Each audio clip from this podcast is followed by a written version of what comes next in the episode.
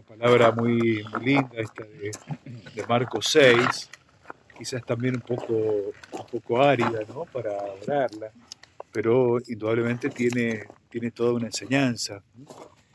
Dice, dice Marcos que Jesús vuelve a su patria, esa es la palabra original. Y la palabra patria, de ahí viene también, deriva de la palabra padre, pater, ¿no? El padre. Sin embargo, él va a decir que no va a decir el hijo de su padre, el hijo de quién va a decir. María. De la madre, ¿no? El hijo de María. Como haciendo una contraposición. Y con un mensaje mucho más, de alguna manera, fuerte, incluso hasta, hasta agresivo, ¿no? De los propios contemporáneos que los reciben ahí en el pueblo, en la patria. Jesús vuelve distinto, vuelve diferente, vuelve ya con una comunidad, dice que los discípulos iban con él, vuelve acompañado, vuelve con la autoridad de haber ya predicado, haber eh, hecho los milagros, vuelve hasta ya, diríamos, humanamente más maduro, vuelve focalizado en su tarea, eh, vuelve, vuelve de alguna manera manifestando qué cosa, ¿Qué les parece? Su misión. Su misión. ¿Y qué, qué, hay detrás de su misión? Su identidad. su nueva identidad, eso, ¿no? Se fue de, la pequeña patria, del pueblo, como el hijo del carpintero, y ahora vuelve como el Mesías, vuelve como el sanador, el que predica, el que enseña, ¿no? Por eso es que causa tanto impacto en, en el pueblito, ¿no? Y fíjense, vuelve con su casa, con una casa cuesta. ¿Cuál es su casa? La comunidad, ¿no? Y de hecho entra a la otra casa. Sinagoga es casa de la ley. Ahí Marco está comparando las dos casas, ¿no? La nueva casa espiritual de Jesús, que son los hermanos, que son, son sus discípulos, que va a ser su nueva familia, y aquella antigua casa que lo va a rechazar, que es la casa de, la sinagoga, de la ley. Bueno, ahí entra y ahí eh, pues, se pone a enseñar como, como, como maestro. Y bueno, y ahí viene la gran reacción, ¿no? ¿De dónde saca esto? ¿Quién es este? ¿De dónde saca esas palabras? Y esos milagros que dicen que se hacen por, por sus manos.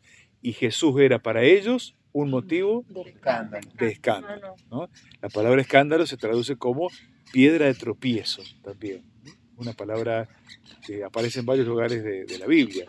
Fíjense, y Marcos resalta que la gente decía, pero ¿no es acaso el carpintero, el tectón, el hijo de María, y, en, la mentalidad hebrea nunca se llamaba a alguien por el hijo de la madre, mm. por el hijo de la madre, sino hijo de quién? Del padre. Este es hijo del padre, hijo de, de este, hijo de, este. De, la casa de David. De, que ella había estado embarazada. fíjense, elimina toda, elimina toda genealogía. Como, como un desprecio irónico, solapado como, un hijo natural y, no reconocido de alguna manera, ¿no? Estaban en su pueblito, realmente, estaban ahí. Y, sobre todo el tectón, que no puede enseñar un tectón, un carpintero, un artesano, no puede ahora ser sabio. Yo me lo imagino diciéndole, y este ahora se la da de intelectual, se la da de maestro, se la da de sabio, y es un tectón, es un obrero, es uno de nosotros, es un carpintero. Como a veces nuestra mirada humana cuando nos falta la fe, nos puede impedir reconocer a, Jesús que llega, ¿no? Reconocer a Cristo que llega en un hermano pobre, que nos quiere enseñar algo, y nuestra mirada humana a veces nos impide descubrir al Señor, ¿no? Llega en una situación, llega en un acontecimiento, llega en algo que se presentó, y solamente aquel que de alguna manera se va abriendo esa nueva identidad que Jesús va manifestando y va revelando a través de qué? A través de lo cotidiano, a través de lo simple. Hoy la identidad del maestro viene envuelta en qué? En la normalidad de un, de un hermano que vuelve, en la normalidad de un pueblo que se reúne para orar, en la, en la, en la vida normal, que no hace, donde no hace falta nada extravagante, ningún milagro esotérico, sino en, la vida comunitaria de los hermanos que se reúnen para orar en la casa de, de la ley. ¿no? Pero indudablemente Marcos está, está diciéndole a sus lectores, que somos nosotros, y nos está haciendo recordar otra palabra. ¿Dónde más palabra aparece? Ahí un poquito antes de Marcos 4, la palabra escándalo, ¿no? En Marcos 4, 16, 17, el sembrador que sale a sembrar y dice, algunas semillas cayeron sobre eh, las rocas y por falta de raíz, dice que brotaron, pero se, secaron, se secaron. Y, este, eh, y estas, estas, estos brotes que, que, empiezan a brotar, dice ahí Marcos, son inconstantes. Y cuando llega la tribulación, a causa de la palabra, enseguida se escandalizan, dice Marcos en el, en el original, ¿no? Se Utiliza la misma palabra que se escandalizaban quienes? Los, de la sinagoga, los, contemporáneos, ¿no? Por tanto, ¿qué nos está diciendo Marcos? Que estos hermanos de la sinagoga, ¿qué corazón tienen, según la palabra? El de piedra, ¿no? El de piedra. Está haciendo, está haciendo ahí una comparación un poco solapada. Se le llama analéptica, ¿no? Nos lleva a un texto que nos hace recordar, en una analepsis, que estos son concretamente, ya lo había dicho antes, eh, como, una teoría, las semillas caen en, sobre roca, estos, son, los, los de corazón de piedra, los que no tienen fe y no fueron capaces de ver a Jesús ¿no? y de identificarlo.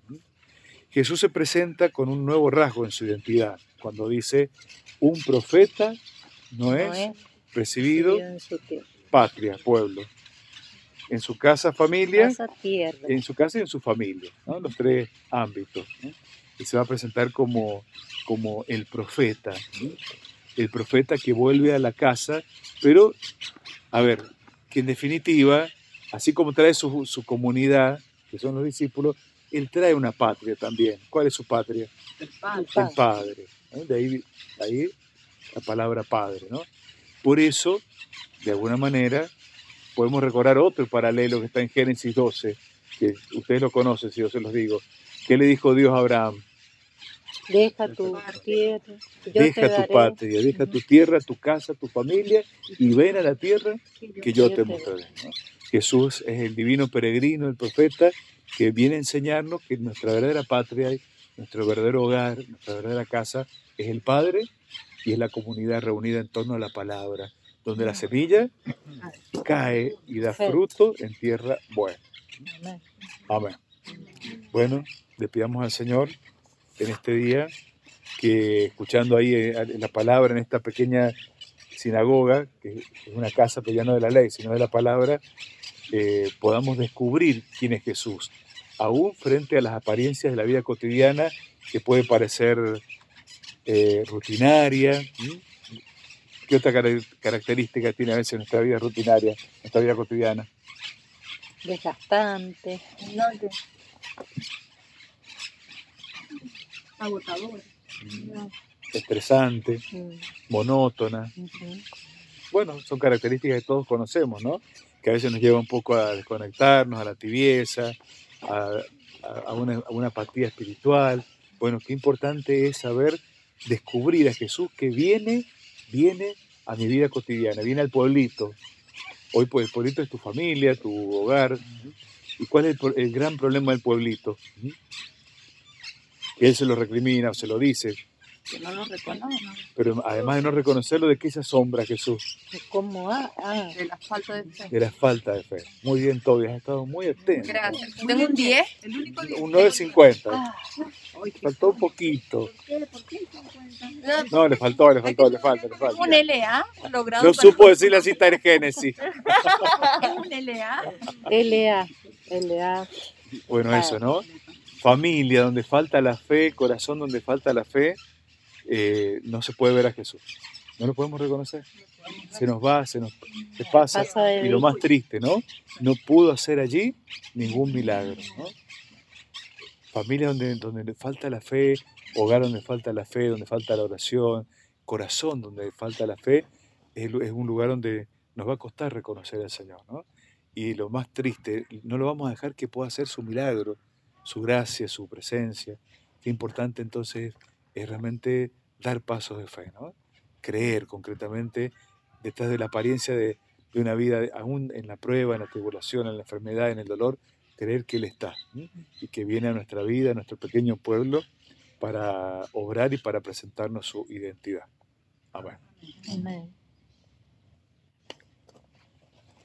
Bueno, vamos a compartir nuestra fe con alegría de sentirnos el pueblo de Dios. ¿Se acuerdan cómo en la Semana Santa hablamos de esa palabra que ya la he dicho varias veces? Que eran los compañeros de peregrinación de Jesús, Sí. compañeros de Era camino, la- Las chaburá. la- chaburá, ¿ah? sus compañeros. Yo también quiero una LA. Yo también. Es verdad, la verdad. me parece va a estar, va a estar medio... Abanderada y Y escolta, escolta. primera escolta, listo. Ya está, tía, aceptando. Posible. Posible. este, la chaburá, de aquellos que, que comparten su camino, que comparten su suerte, su vida, ¿ah? y también que comparten su pasión. Hoy oraba eso cuando me levanté. Compartir la pasión de Él, compartir su pasión por la humanidad, por el hombre, por la vida, por el amor, por la justicia, ¿ah? Por el otro. por el otro, por el otro. Ojalá que podamos ponernos en ese lugar. Amén. Amén. Amén.